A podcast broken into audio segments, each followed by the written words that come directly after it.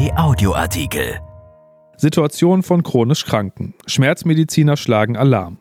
Viele Kliniken haben ihre Therapieabteilungen geschlossen, in denen ambulante Patienten betreut werden. Das sorgt bei den Betroffenen für Unmut, denn viele chronisch Kranke sind angewiesen auf regelmäßige Behandlungen. Von Jörg Isringhaus. Obwohl sie nicht mit dem Coronavirus infiziert ist, bringt die derzeitige Gesundheitskrise Beate Köhler, Name geändert, an ihre Grenzen. Die 41-Jährige leidet an schwerem Asthma und Muskelschwäche, hatte mehrere Wirbelbrüche und vor zweieinhalb Jahren einen Schlaganfall. Seither ist sie die meiste Zeit des Tages auf einen Rollstuhl angewiesen, braucht Hilfe bei der Körperhygiene und regelmäßige Physiotherapie.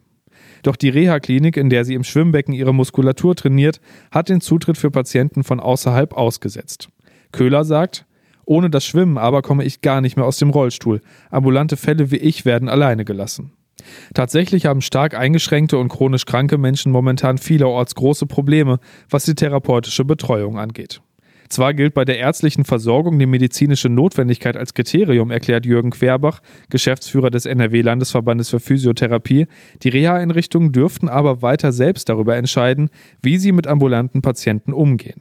Querbach sagt, dies soll mit Augenmaß und Verantwortungsbewusstsein geschehen, dennoch stehen alle Beteiligten, sowohl Therapeuten als auch Patienten, dadurch im Regen.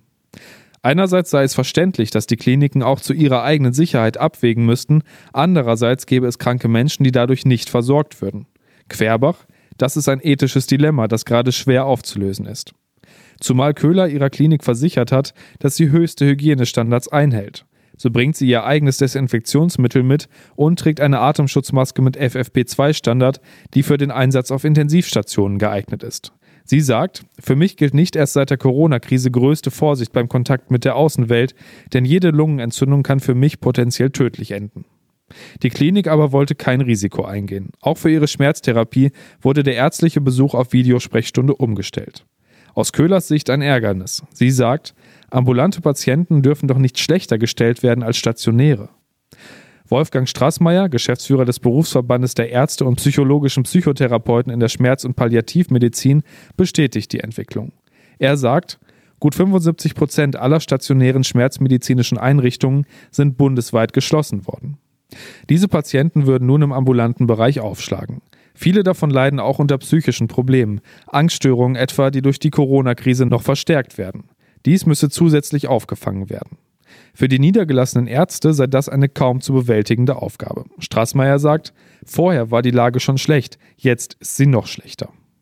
Betroffen seien grob geschätzt 4000 bis 7000 Patienten, die nun zusätzlich in den Praxen versorgt werden müssten.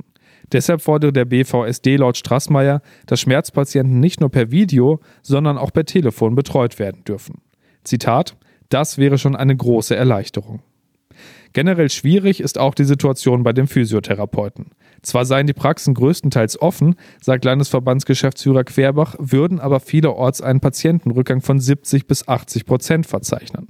Dazu komme das Problem mit der fehlenden Schutzausrüstung. Querbach sagt, wir versuchen den Praxen so gut wie möglich zu helfen und sie über Direktimporte mit medizinischen Artikeln zu versorgen. So seien etwa mehrere 100.000 Schutzmasken geordert. Geplant werden müsse auch für die Zeit nach der Krise. Denn dann würden die Krankenhäuser viele ehemalige Covid-19-Patienten entlassen, deren Lungen möglicherweise geschädigt seien und die physiotherapeutische Hilfe benötigen. Zitat Querbach: Darauf müssen wir uns einstellen und dafür sorgen, dass die Epidemie dann nicht wieder aufflackert. Beate Köhler hat vorerst eine Physiotherapeutin gefunden, die sie zu Hause betreut. Das sei aber nur eine Minimaltherapie. Ihre große Sorge ist, dass dieser Zustand über Monate anhält. Denn dann, fürchtet sie, wird sie wohl gar nicht mehr auf den Rollstuhl verzichten können. Erschienen in der Rheinischen Post am 28. April 2020 und bei RP Online. RP Audioartikel. Ein Angebot von RP Plus.